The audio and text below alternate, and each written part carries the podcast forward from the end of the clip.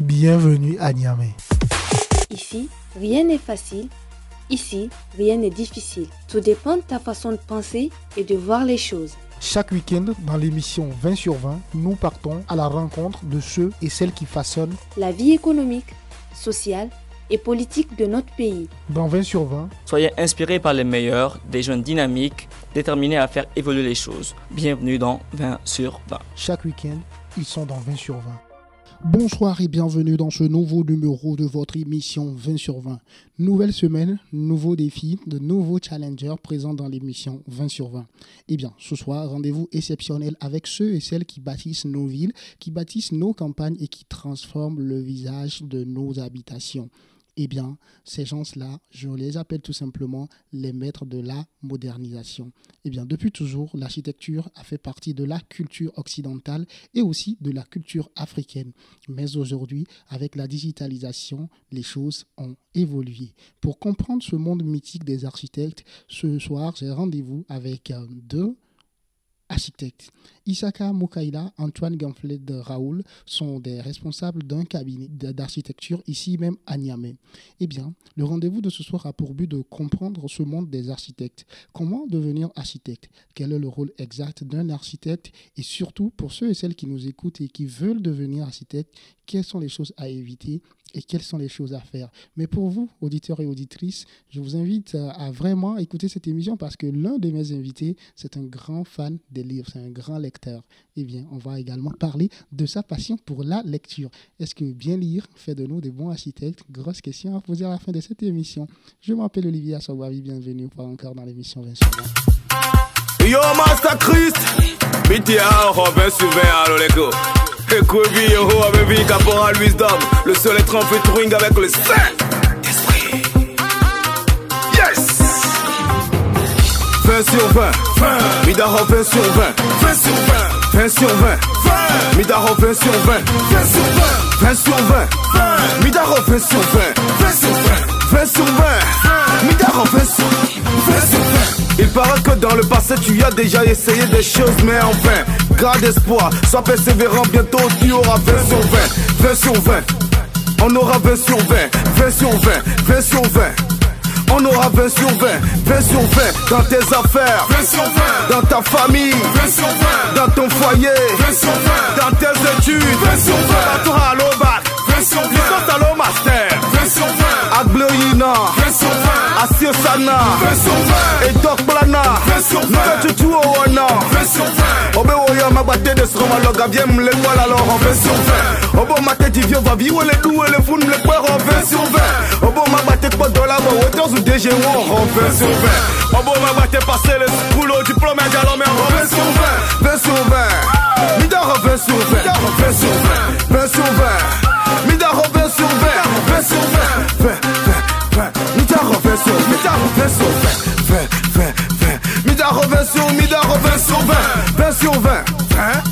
20 sur 20. 20 sur 20. 20 sur 20. Midard en 20 sur 20. En 20 sur 20.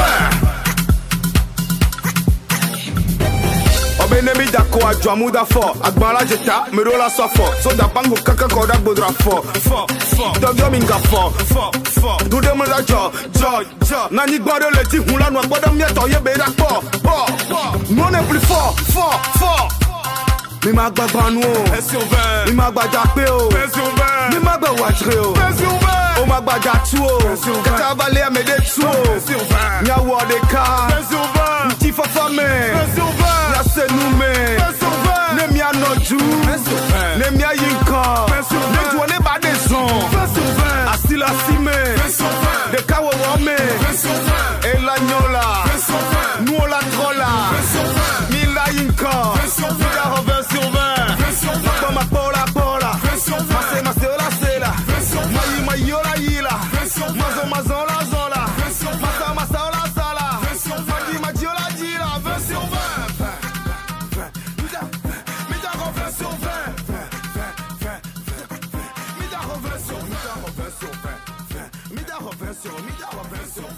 Retour dans l'émission 20 sur 20. Très heureux de vous savoir nombreux et nombreuses scotines sur le 96.6 Challenge FM, la radio des entrepreneurs.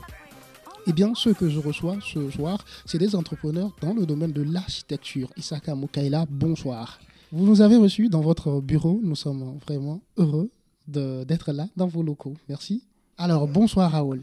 Oui, bonsoir Monsieur Olivier. Comment vas-tu? Je vais bien. Vous nous recevez dans vos locaux Oui. eh ben, On est vraiment reconnaissant, très heureux. Comment avance le travail? Bon, le travail, ça avance euh, doucement. Comme on le dit, ça avance euh, pas à pas, mollo mollo. Aujourd'hui, Raoul, vous êtes architecte. Comment est-ce que vous avez commencé? Depuis quel âge vous avez décidé d'aller vers euh, ce métier de l'architecture? Ok. Et à vrai dire, depuis le bas âge, j'ai jamais pensé, j'ai jamais imaginé d'être architecte. Oui, bon, juste après le bac, j'avais fait pas mal de concours de l'école sup, mais le destin m'a dirigé vers l'architecture. Donc, euh, et avant d'aller dans cette école, eh, il y avait l'idée que tout le monde se pose, dire que pour être architecte, il faut savoir dessiner. Il faut être un très bon Oui, oui, oui, dessinateur. un très bon dessinateur. Euh, moi, à cette époque, je savais même pas dessiner. Je savais même pas dessiner. Même les simples coquilles, je n'arrivais pas à faire. Donc, euh, une fois euh, à l'école d'architecture de Lomé, et qui nous avait formés, une fois là-bas, euh, la première année, donc tout étudié en architecture, comme on le dit, le dessin, vous passez par le dessin. J'étais l'un des plus nuls, pour ne pas dire le dernier. J'étais parmi, j'étais parmi les nullards en dessin, Mhm. mais bon, avec le temps, ça a commencé à venir petit à petit, petit à petit. Mais savoir dessiner ne veut pas dire que vous êtes Un très bon un architecte. très bon architecte. Mhm. Non, non. Mais le dessin sert Le quand même. dessin, Mm. ça sert. D'accord. Parce que, euh, comme on le dit, une image vaut mieux que mille mots. Donc, si vous savez dessiner, vous faites seulement l'esquisse, comme nous on l'appelle.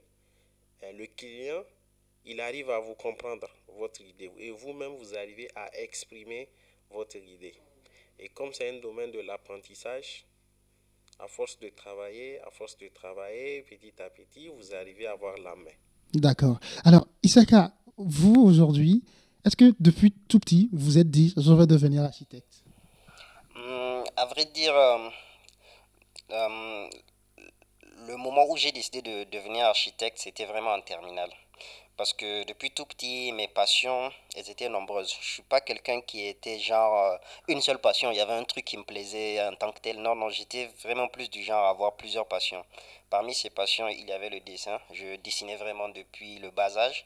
J'étais aussi un grand, grand, grand passionné d'informatique. Euh, être derrière un ordinateur, c'était vraiment le paradis pour moi, quoi. Et j'aimais aussi beaucoup la lecture et l'écriture.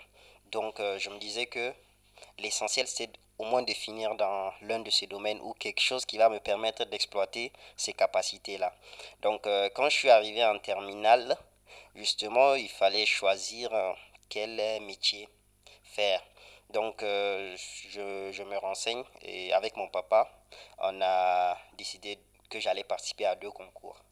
Le premier, celui de l'IAI, donc Institut africain d'informatique, normalement pour devenir informaticien.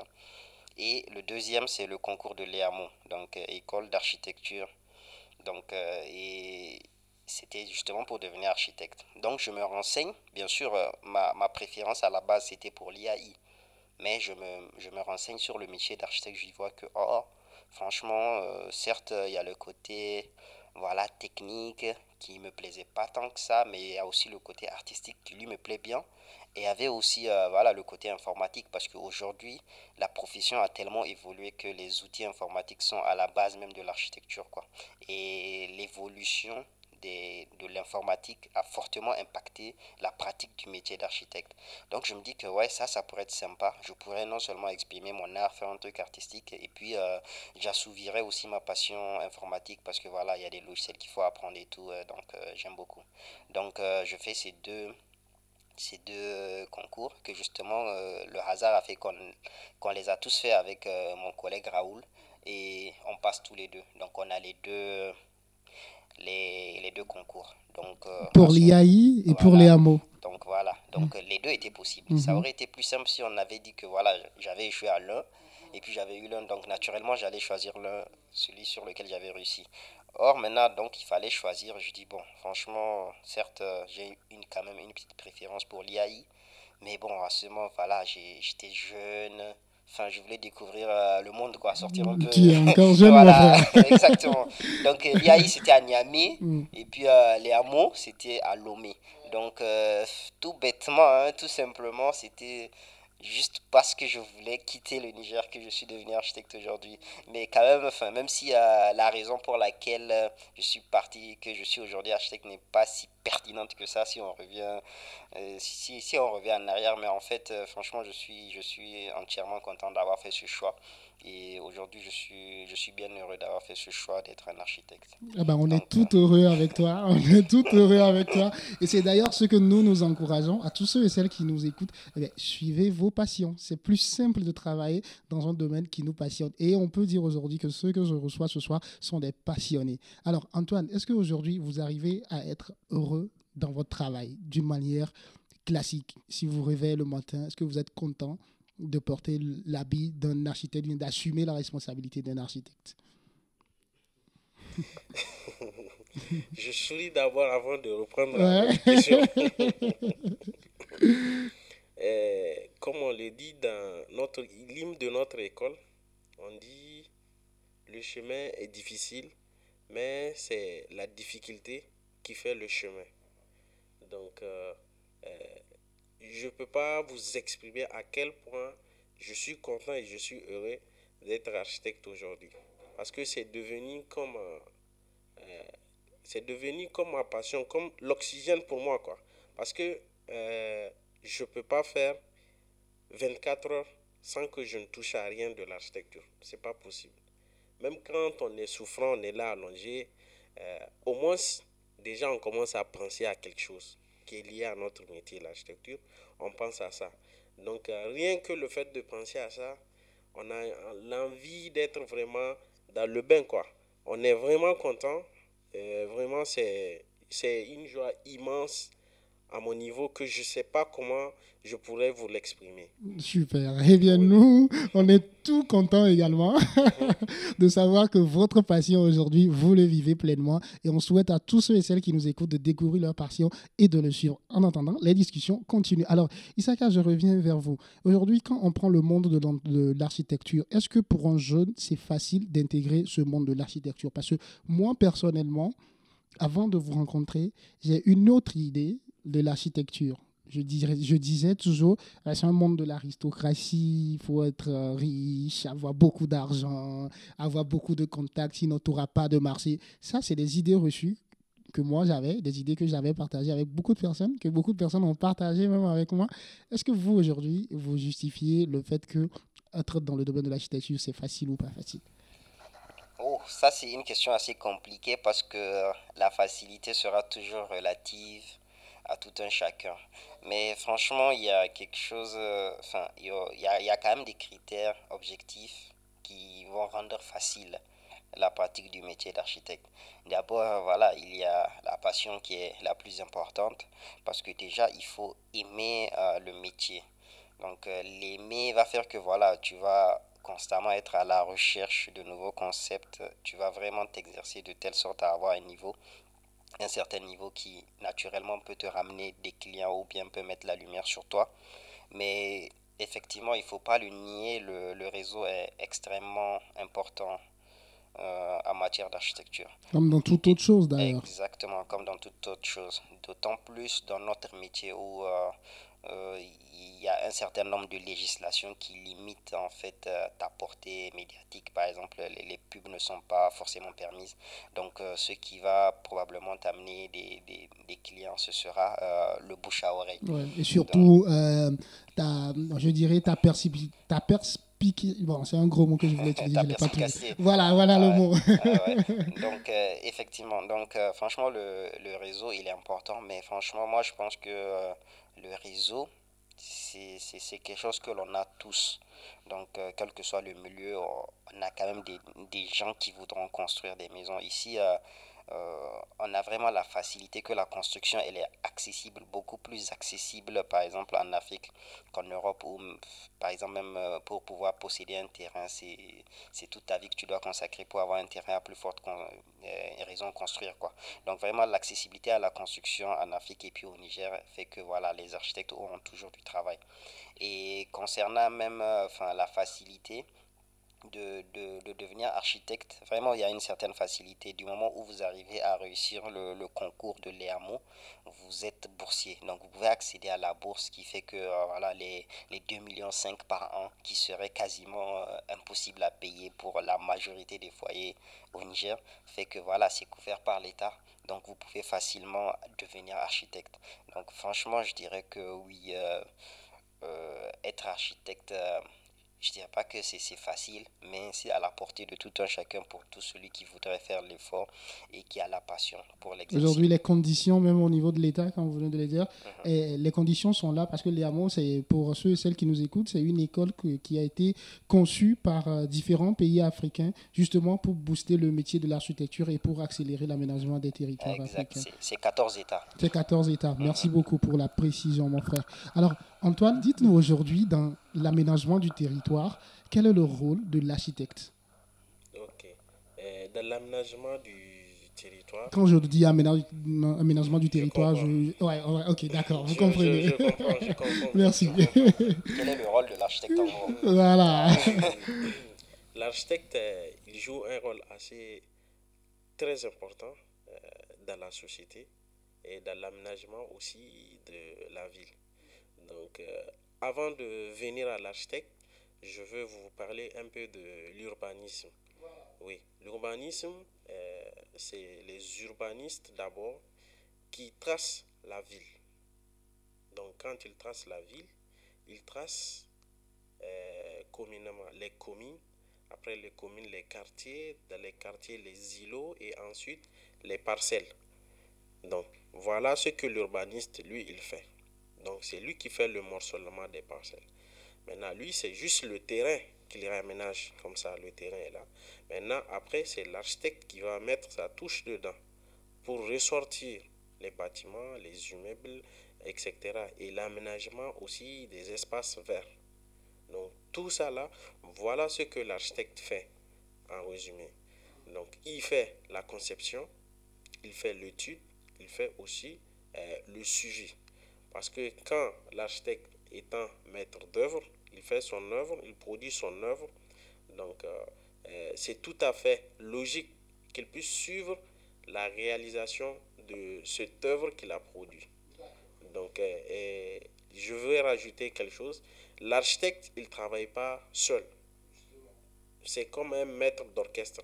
Il y a toute une équipe qui est derrière lui. Il y a les ingénieurs génie civil, il y a les topographes qui travaillent avec lui, il y a les géotechniciens, il y a les maîtreurs, il y a, euh, il y a des environnementalistes aussi qui travaillent avec, des sociologues et aussi des économistes aussi qui travaillent avec toutes ces personnes-là. Donc, euh, c'est l'ensemble des efforts consentis avec toutes ces personnes dont je viens de citer qu'on arrive vraiment à faire ressortir euh, la beauté ou bien l'esthétique de la ville. D'accord. tout ce que vous venez de nous expliquer nous permet maintenant de comprendre concrètement le rôle de l'architecte que dans la plupart de, de, ceux qui nous écoutent ce soir, avant, nous, on limitait cela à, juste à la construction des maisons et des immeubles. Mais avec ce que vous venez d'expliquer, on a compris qu'au-delà de ça, il y a beaucoup de travail. Même avant vous, il y a des gens qui travaillent, les urbanistes. Et après vous, il y a d'autres personnes qui travaillent. Et avec vous, il y a des autres qui travaillent. Alors, Issaka, aujourd'hui, comment se fait l'organisation de tout ce travail-là dans le monde architectural? C'est-à-dire, aujourd'hui, je suis architecte. Comment est-ce que j'arrive à travailler avec le maçon, avec le forgeron, avec l'ingénieur d'abord? Comment est-ce que vous arrivez à organiser tout cela? Ok, ça, ça c'est une excellente question, mais qui sera plus destinée à Raoul. D'accord. Parce que c'est personnellement, moi, euh, le côté technique, je suis un architecte assez atypique. Mhm. Donc, euh, le côté technique n'est pas quelque chose qui me plaît dans la pratique du métier d'architecte. Mhm. Donc, euh, j'ai décidé de me spécialiser plus dans la conception. Donc, moi, je suis plus derrière, en back-end, comme disent les, mhm. les développeurs, et c'est Raoul qui est en front-end. Donc, c'est lui qui travaille avec les, les, gens et tout. Moi, je suis euh, voilà, derrière la machine en train de concevoir. Donc, je pense que cette question serait plus intéressante si elle était répondue par, par Raoul. Quoi. Merci beaucoup. Là, tu viens de respecter une de mes règles favorites. Quand, chaque fois quand je pars pour des conférences euh, en art oratoire, je dis toujours aux gens ne dites pas des choses que vous ne maîtrisez pas. Et c'est ce que tu viens de faire. Même si c'est votre domaine. alors, Raoul, je vous repose alors la question. Comment se fait l'organisation de ce travail-là? Parce que, à vous écouter, moi j'ai l'impression que c'est un peu trop. Ah bon? Ah oui C'est quoi le secret? Comment se fait l'organisation du travail? Bon, euh, c'est-à-dire, c'est comme euh, la gestion euh, du projet. Parce que euh, dans tout projet, il y a ce qu'on appelle le maître d'ouvrage, le maître d'œuvre et l'entreprise. Donc l'entreprise, c'est elle qui est chargée d'exécuter le projet, c'est-à-dire la réalisation du projet. Donc maintenant, il y a le maître, euh, le maître d'ouvrage, c'est-à-dire c'est le client, la personne à qui appartient l'ouvrage. Donc après ça, il y a le maître d'œuvre. Et le maître d'œuvre qui est l'architecte. Donc maintenant, l'architecte, lui, quand il reçoit le client, le client lui donne ses besoins, de quoi il a besoin. Donc lui, l'idée dont euh, le maître d'ouvrage se présente devant l'architecte, c'est la théorie qu'il vient. Je veux telle chose, je veux telle chose, je veux telle chose. Maintenant, l'architecte. Par exemple, je veux une, maison avec euh, deux chambres, salon, un bureau, ça, c'est la, théorie. Ouais, ouais, Maintenant, ouais. l'architecte, il vous transforme ça de façon technique. Mhm. Maintenant, cette façon technique, l'architecte, quand il vous fait une proposition, donc, euh, il vous fait la proposition comme ça, mais derrière la proposition, c'est pas lui seul qui fait tout ce travail. Lui, il fait sa conception, il vous donne. Après, vous validez la conception. Là, lui aussi, il va reculer en arrière pour aller bien analyser, bien étudier votre proposition que vous avez obtenue. Donc, à ce moment, il est obligé de travailler avec un ingénieur génie civil. Donc, qui va lui faire tous les calculs possibles pour que le bâtiment puisse tenir sur ses pieds. C'est comme l'être humain. Aujourd'hui, vous arrivez à tenir debout grâce à vos os. On sait où est-ce qu'on place les pieds pour que vous arriviez à être debout. Donc, c'est la même chose. Donc, oui, pour un bâtiment. Donc, l'ingénieur, il fait ses calculs. Mais avant que l'ingénieur puisse faire ses calculs, donc, on doit consulter un géotechnicien qui va nous analyser le sol. Donc, c'est un aspect très important parce que c'est un investissement que vous faites. Il faut garantir votre investissement. Donc, lui, il détermine la nature du sol pour voir quel type de sol on a à faire. Donc, maintenant, c'est ce- c'est sur cette base que l'ingénieur va faire ses calculs. Oui. Et lui, ses calculs qu'il va faire, c'est sur la base des résultats du sondage et du plan de l'architecte. Donc maintenant, c'est ces deux qu'il va jumeler pour ressortir et vous donner les plans de structure. Donc maintenant que le projet est complet, vous avez ce que nous on appelle les plans archi et les plans d'exécution qui sont faits par les ingénieurs génie civil. Donc c'est la somme là qu'on présente au client. Ça, cette partie, c'est ce que nous appelons l'étude. L'étude. Donc vous avez le projet en main comme ça. Donc après, il faut passer à l'exécution. Maintenant, une fois à l'exécution, le client, il a le choix. L'architecte qui a fait l'étude complète, avec l'ingénieur qui l'ont fait l'étude complète, pour le suivi, pour que l'œuvre puisse être réalisée dans les règles de l'art et conformément au plan qu'on lui a fait. Donc, il a le choix. Il peut reconduire l'équipe qui a fait l'étude, soit l'architecte, soit l'ingénieur, ou bien il peut chercher d'autres architectes qui sont différents de ceux qui les avons fait les études pour pouvoir faire le suivi. Donc, eh, je vous cache rien, c'est la partie la plus compliquée, la plus difficile. Mm, Le suivi. Oui, Mhm. le suivi. Mais moi, dans votre explication, j'avais beaucoup plus imaginé la partie étude plus compliquée. Parce que c'est là où tout. S'il y a des erreurs là-bas, bah, le bâtiment, c'est sûr qu'il y aura de la. Si, si je parle, si je parle de compliqué, Oui. c'est-à-dire c'est du point de vue ré- relationnel. Parce que là, vous serez en contact avec presque tout le monde si vous faites Ok, le suivi. ok, ok, Oui. ouais, ouais. Donc, l'entrepreneur, il amène ses éléments. Mm. Donc quand il amène ces éléments, il y a plusieurs corps d'État, ce que nous appelons corps d'État. Mm. Il y a ceux qui vont faire la maçonnerie, il y a ceux qui vont faire le réseau d'électricité, il y a ceux qui vont faire le réseau de plomberie, il y a ceux qui vont faire la climatisation, il y a ceux qui vont poser les carreaux, il y a ceux qui vont faire le staff, il y a ceux qui vont faire la peinture. Donc vous voyez, coordonner toutes ces personnes, être en contact avec eux. Mais ce que j'ai retenu du suivi, quand on fait un suivi, il faut être vraiment patient Ah, vous êtes obligé. et stratège. Là, vous êtes obligé. La Oui. patience s'est imposée, là. et être stratège, Ouais. oui. Et aussi être à l'écoute Mm. de ces personnes. Mm. Parce que de nos jours, ça ne sert à rien, même si vous avez euh, tout, tout ce qui est technique du monde, vous maîtrisez ça. Mais un tout petit, un tout petit peut vous apporter un plus. Mhm. Quelqu'un qui ne maîtrise rien, qui maîtrise tout petit peu, peut-être vous, dans toute votre expérience, ça là, vous l'avez jamais su. Donc aussi, lors de suivi, il faut savoir écouter ces personnes qui sont en interaction avec vous. Super. Oui. Eh bien, cette émission, je vais tout faire pour euh, la diffuser auprès des jeunes, les plus jeunes qui veulent devenir architectes, parce que ça, c'est une bonne leçon d'architecture. c'est sûrement des choses comme ça qu'on ne nous apprend pas à l'école. Ou Ah bien oui, vous, oui. vous avez eu la chance d'apprendre ça à l'école? Non, à l'école, comme on le dit, c'est pratiquement la théorie. Ouais. C'est en étant dans le monde professionnel qu'on On découvre tout ça. Voilà, découvre tout ça super. Alors, il y a une question essentielle qui, qui, qui est vraiment importante pour moi, Isaka. Le client comprend. Est-ce qu'il arrive qu'il y a des clients qui comprennent toute cette démarche? Parce que pour quelqu'un qui a déjà son terrain, très rapidement, il veut avoir une maison. Est-ce qu'il est conscient qu'il faut sur toutes ces étapes? Je prends un exemple aujourd'hui.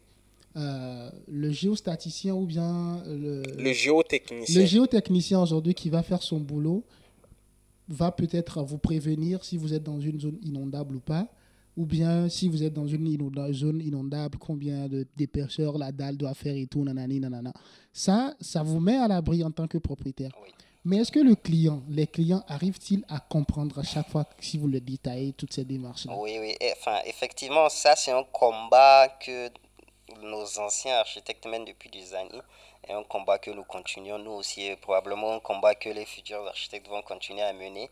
Parce que nous, la société nigérienne, on a été trop habitués à l'autoconstruction. Donc, euh, l'autoconstruction, c'est venir construire sans l'aide d'un professionnel. Il y a plein de maisons actuellement à Niamey, surtout ceux construites par nos par- celles construites par nos parents. En vérité, c'est eux-mêmes qui ont fait le plan. C'est pratiquement eux-mêmes qui ont fait le suivi. Enfin, c'est vraiment l'autoconstruction, quoi. Ils construisent eux-mêmes.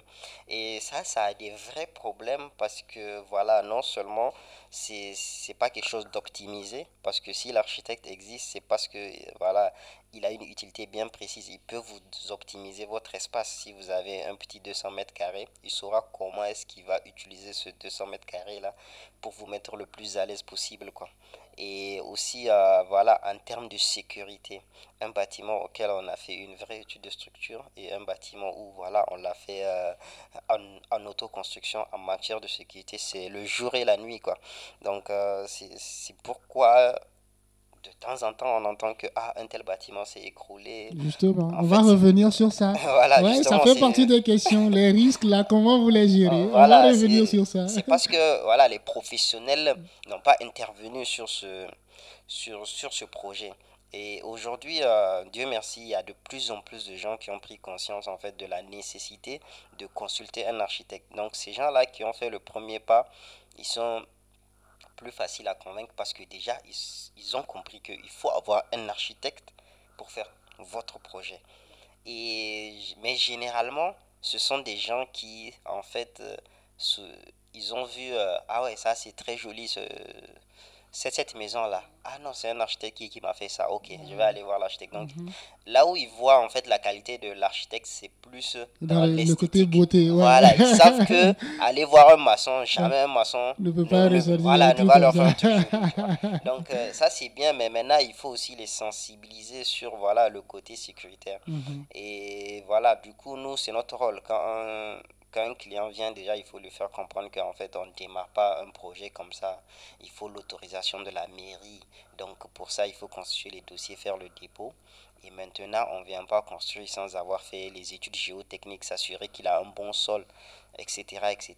Donc, euh, c'est des choses que nous, dès qu'un client vient, on s'assure à ce qu'il comprenne toutes ces étapes et on a les arguments en fait pour le convaincre. Ça, ça va faire des coûts supplémentaires. On va lui dire que voilà, il va payer une certaine somme pour avoir son Mais c'est des choses qui n'ont pas de prix à comparer au risque. Exactement. Et c'est la deuxième partie de cette émission sera bien évidemment consacrée à cette question. Et nous allons même la démarrer avec cette question. Mhm. Mais bien avant, nous allons partir en pause musicale. Le numéro 91 00 76 80. C'est pour vous, chers auditeurs et auditrices. Si vous avez des questions précises pour nos architectes qui sont là dans l'émission de ce soir, eh bien, c'est très simple. Envoyez-nous le message et nous ferons le plaisir de les relayer auprès de ces gens-là. Eh bien, la pause musicale, c'est maintenant. I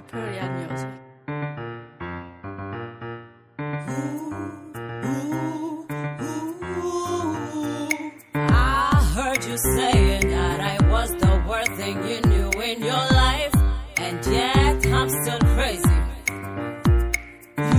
told me that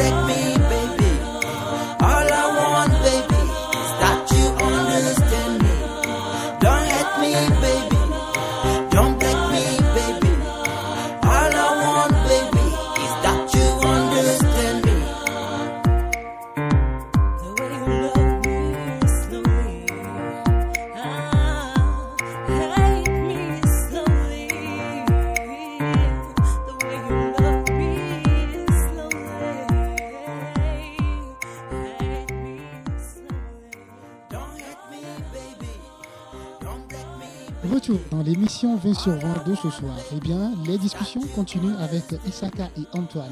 Je rappelle que nos invités de ce soir sont associés, propriétaires d'un cabinet d'architecture ici même à Niamey. Mais bien avant cela, ils étaient aussi des collègues, ils ont étudié ensemble. Ah c'est une belle histoire que je partage avec vous ce soir. Si vous aussi, vous avez des camarades et tout, je pense qu'il faut déjà commencer par réfléchir à votre projet en fin d'études. C'est important. Ça permet en tout cas euh, de savoir où aller exactement. À l'instant, nous parlions des coûts que ça peut générer, toutes ces études-là. Mais aujourd'hui, il y a une question très essentielle. Les risques.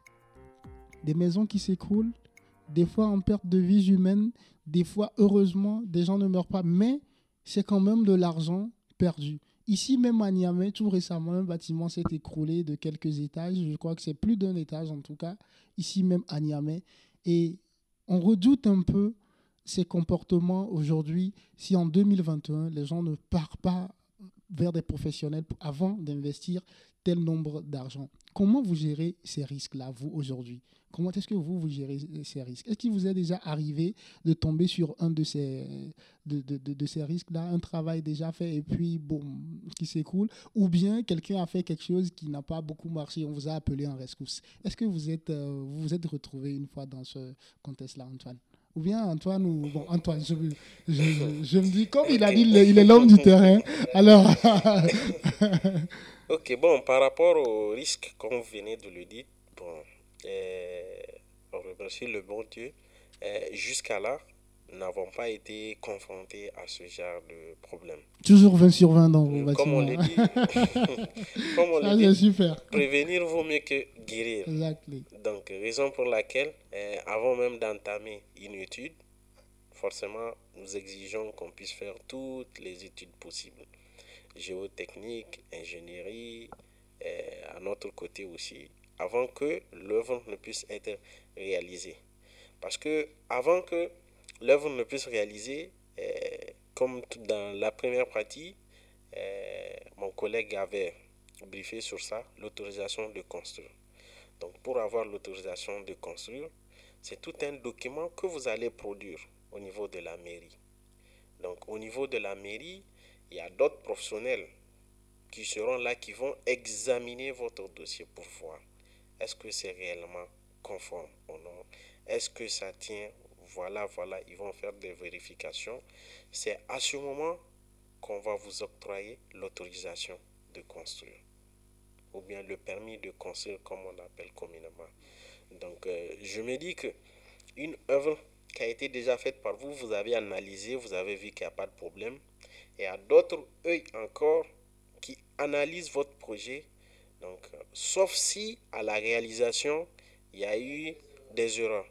Et à la réalisation, s'il y a un contrôle permanent, je ne vois pas s'ils peuvent avoir d'erreurs. Hmm. Oui. C'est vraiment le côté scientifique euh, qui prévient en fait de, de- des différents risques en fait, je peux le dire ainsi. Voilà, si les différentes étapes sont respectées, pas de crainte et pas de risque euh, encouru. Ok, j'espère que nos futurs architectes qui nous écoutent prendront le temps d'analyser vraiment les détails. Là, nous allons parler de la technologie parce que vous aujourd'hui, dans votre cabinet, vous utilisez beaucoup plus la technologie. Et euh, entre-temps, on avait parlé bien avant cette émission, vous utilisez même la réalité virtuelle pour faire visiter. Ok, quelle est la place aujourd'hui des TIC ou bien de la technologie, tout simplement, du digital, dans le monde de l'architecture? Ok. Alors ça, ça c'est un sujet passionnant. Franchement, et, c'est euh, ça, et ça, c'est ton sujet. ouais, c'est voilà, c'est clairement mon sujet. hein. En vérité, euh, l'architecture a été révolutionnée par l'apport de l'informatique. Si on revient euh, il y a 60-70 ans et peut-être un peu plus loin, euh, la pratique du métier d'architecte était vraiment, vraiment compliquée par rapport à aujourd'hui parce que tout se faisait à la main. Mhm. Et voilà, chaque erreur On voyait des équerres, Exactement. des compas et, tout. C'est des, des gros papiers qu'on dépose sur le sol et il y a plusieurs architectes qui dessinent chacun sa partie, donc il faut une certaine coordination et ça peut prendre des jours. Donc, euh, mais aujourd'hui, moi, de- depuis voilà mon petit bureau à Quaracano et puis mon petit ordinateur, je peux faire autant en une journée que ce que prenaient plusieurs architectes en plusieurs journées il y a, je sais pas, une cinquantaine d'années. Donc franchement, l'architecture a, a été révolutionnée par euh, l'informatique. Et aujourd'hui, il y a pas mal d'outils qui permettent de briser certaines barrières que euh, d'autres architectes d'avant rencontraient. Par exemple, avant, pour te montrer à quoi ressemblera ton projet, c'est genre un dessin. Et il faut faire le dessin en 3D. quelque chose Et, il qui est faut, vraiment- et, et après tout ça, il faut avoir un QI vraiment fort pour comprendre ton dessin. Euh, Exactement, exactement. Donc c'était c'était vraiment compliqué. Oui, Et même là, aujourd'hui, en vérité, quand on fait un plan d'architecture, on te montre un plan comme ça sur le papier, c'est pas tout le monde qui comprend. Et on se rend compte souvent après, lorsqu'on vient sur le terrain, il dit que non, lui, en fait, il voyait pas ça comme ça, alors qu'il avait bien vu le plan. Donc, euh, Justement, il n'avait pas compris. Exactement. Ouais. Donc, euh, l'informatique permet justement de contourner ce problème Mhm. parce qu'on montre au client exactement en 3D. Voilà l'aménagement de ta future maison. Mhm. Donc euh, voilà, la cuisine sera ici, euh, etc. Tu le vois. Ouais. Tu n'as pas besoin d'imaginer. Et aussi, des fois, on choisit, on va jusqu'à choisir même les couleurs. Exactement. on fait des simulations de passants et tout. Exactement. Ouais, Quand un projet est vraiment poussé, un vrai projet, s'il est vraiment poussé, peut te dire exactement à l'aide de l'outil informatique, à telle heure, il se fera combien de degrés dans ta chambre. C'est-à-dire, voilà la puissance que nous offrent les outils informatiques. Aujourd'hui, avec euh, des logiciels comme Archicad, l'un des logiciels les plus utilisés en architecture, on peut faire une, étude solaire. On peut te montrer comment va se diffuser la lumière. On sait qu'à telle, à telle heure, telle pièce sera éclairée de telle façon. C'est dingue. C'était quelque chose que je suis sûr que si on montrait ça aux architectes d'il y a 100 ans, qui peuvent faire ça en quelques minutes, une simulation, Euh, ils vont se dire waouh, mais enfin, les, les architectes d'aujourd'hui, ils ont une énorme chance. Ça. Donc, euh, c'est quelque chose qu'il faut vraiment exploiter. Mm. Et moi, c'est quelque chose qui me tient à cœur parce Mm. que, comme je l'avais dit en introduction, je suis un passionné d'informatique, donc je fouille beaucoup de ce côté-là Mm. et je vois comment est-ce que l'informatique peut nous aider en fait dans notre pratique du métier d'architecte. Tu as parlé de la réalité virtuelle, donc euh, j'ai un casque ici, donc il est de l'autre côté. En fait, la réalité virtuelle, c'est un casque qu'on te met sur les yeux Mm. et lorsqu'on te le met, tu peux te balader dans ton projet. Ouais. Donc là, c'est encore au-dessus de l'imagination. Mhm. Ça va au-delà de te C'est bien de le le 3D. projet. Hein. Voilà. De balader dans ton projet. Exactement. Donc là, franchement, là, si un client te dit qu'il n'a pas compris son projet, je sais plus ce que tu peux le dire parce que tu l'as fait, tu l'as fait balader Dans dans, son son projet, projet, ouais. comme il allait le, le- se, se balader si ce projet était Ouais, réel. ouais, Donc ouais. ça brise encore plus les frontières qu'il y a entre le, le réel et le, virtuel. virtuel, quoi. Donc franchement, c'est des outils très intéressants. Mais est-ce que c'est des choses comme ça euh, Est-ce que des choses comme ça, vous avez eu la chance Mhm. de l'étudier à l'école? Euh, pas vraiment, pas vraiment. Parce que, en fait, euh, l'école, c'est vraiment, on te donne les, les, les bases, donc les BABA. Et maintenant, en fonction de toi, ton affinité, tu décides ou non de, de te spécialiser, de pousser plus tel domaine. Mm. Il y a d'autres, enfin, il y a certains architectes qui, eux, voilà, c'est les matériaux. Ils sont passionnés par les matériaux, donc ils vont étudier beaucoup, voilà, les matériaux. Ils seront des spécialistes dans des matériaux. Mm. D'autres seront plus euh, spécialisés dans la production d'images de synthèse, d'autres dans les simulations, d'autres, enfin, Ouais, donc voilà. On te donne tes bases, va. maintenant toi, voilà, là où tu as envie d'aller, tu, tu perfectionnes. Mais l'école, la formation qu'on te donne n'est pas aussi poussée. Donc, et c'est même intéressant parce que si on apprenait tout à l'école, je pense que on ferait des bacs plus 25 C'est avant clair. de, de pouvoir tout clair, faire. c'est clair. Alors, nous sommes arrivés presque à la fin de cette émission. Alors, Antoine, de- nous sommes à la fin, malheureusement, de cette émission. hein. Et je vais vous faire une petite confidence. À chaque fois que je discute avec des passionnés, je me dis, man, si le choix est à refaire, je choisirais ce que les gars ont choisi. Je me dis, si je vous avais rencontré peut-être à 12, 13 ans, je vais choisir plutôt l'architecture. Mais bon, le choix est déjà fait. le choix est déjà fait. Et j'ai choisi le micro et j'assume. Alors Antoine, aujourd'hui, nous sommes euh, en 2021. Beaucoup de choses évoluent et tout. Quel est l'avenir de l'architecture? Comment est-ce que vous, vous le voyez? Parce qu'il y a aussi une grosse question qu'on n'a pas pu aborder dans euh, cette émission parce que tout simplement, ce n'était pas le thème et tout. Il y avait eu l'architecture africaine et l'architecture occidentale. Vous arrivez aujourd'hui à faire le mixage et tout. C'est vrai, si on voulait le faire, on allait faire une émission de deux heures et tout. Donc, j'ai pas eu le temps d'aborder toutes ces questions. J'espère qu'on aura le temps de revenir là-dessus. Parce qu'il y a une journée internationale de l'architecture. Donc, euh, je crois qu'on va saisir l'occasion pour en parler. Mais aujourd'hui, quel est l'avenir de l'architecture selon vous? Bon, euh, là, je peux vous poser une toute petite question. Malheureusement, c'est moi qui pose Oui. les questions dans l'émission. Mais de souci, je vous fais la dérogation. Non, je sais là où je voudrais en venir. Posez-vous la question. euh, quand est-ce que les gens vont arrêter de construire? Au Niger, Oui, au j'ai Niger. eu la chance de faire le tour du Niger. hein. Mhm. Et je peux te dire qu'il y a du boulot, c'est clair. Mais quand est-ce qu'ils vont arrêter de construire? Oh là, je sais pas. Personne ne peut le prédire, à mon avis. À mon avis, c'est compliqué de le Quand il n'y prédire. aura plus d'espace à construire. Ouais, ouais, mais c'est- c'est c'est compliqué de le prédire. Et le Niger aujourd'hui, ça fait 1 265 000 km. Ouais, Oui. Donc, euh, toujours, les gens vont vouloir construire. ouais. Il y a le désert même qui nous attend. hein. On n'a rien fait là-bas. Donc, vous voyez, toujours, il y a ce besoin qui est là. Ouais. Donc, les gens veulent toujours construire. Et de nos jours, plus les jours passent, plus la technologie avance, les gens auront tendance toujours à aller vers, vers nous, les architectes, pour pouvoir construire leur maison. Donc, c'est comme ça. Ça évolue, ça évolue, ça évolue. Par exemple, euh, si on prend la ville de Niamey, en 2000, là, prenons juste l'exemple en 2000, dans les années 2000. Le quartier, comment on appelle ça, Bobiel, ça n'existait même pas.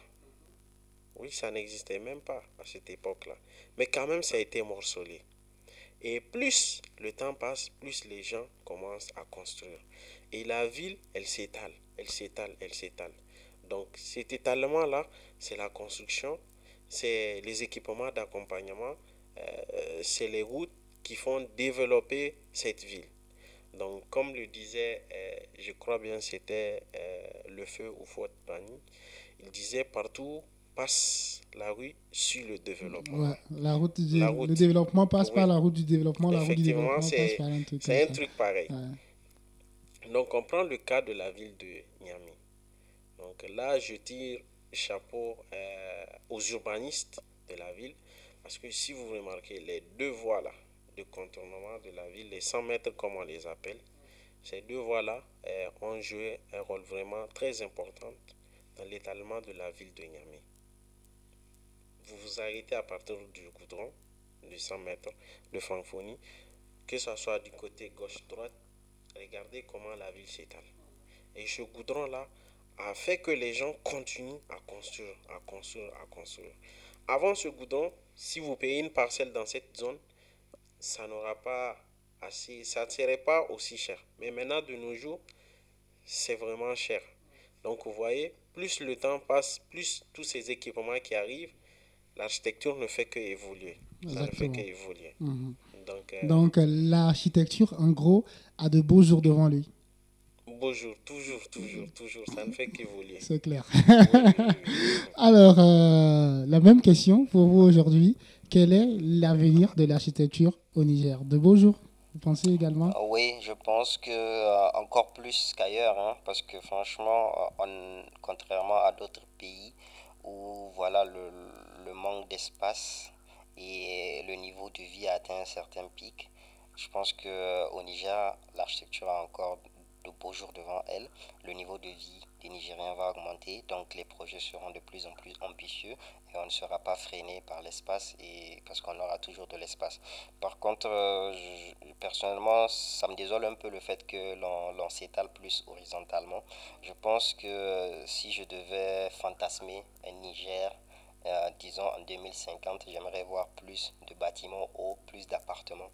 Donc, Plus de gratte-ciel. Exactement, plus de gratte-ciel. On dirait que Et c'est pas dans nos coutumes aussi. Ouais. Je pense qu'il faut un peu euh, fracasser un peu les mentalités. Hmm. Parce que euh, le fait que voilà, la ville s'étende, que chacun veuille avoir sa propre maison, sa propre euh, cour, tout ça, ça a un certain coût. Donc en termes de, de, de niveau de vie et tout. Donc ce serait intéressant si nous, euh, Nigériens, on commence à un peu amorcer cette mentalité-là, à vouloir plus euh, voilà, construire en hauteur et habiter en hauteur. Je pense que ça ferait un grand bien à la ville. Donc euh, si je devais fantasmer un Niger en 2050, ce serait ça. Merci beaucoup à vous, cher ami, d'être euh, euh, l'un des nôtres et de m'avoir accueilli dans vos locaux ce soir. Je suis très heureux de faire cette émission avec vous et j'espère que nos auditeurs et auditrices également ont grave kiffé. Issa Moukaila, Antoine Gamfled Raoul étaient mes invités et comme toujours, c'est de la passion par ici et nous ne rencontrons que des passionnés. Merci à vous, messieurs, d'avoir parlé de vos passions avec nous. Merci pour ces explications. D'ici là, portez-vous bien. Paix, lumière, amour sur vous. One love. Bye bye. C'était 20 sur 20, force et détermination à vous. À bientôt.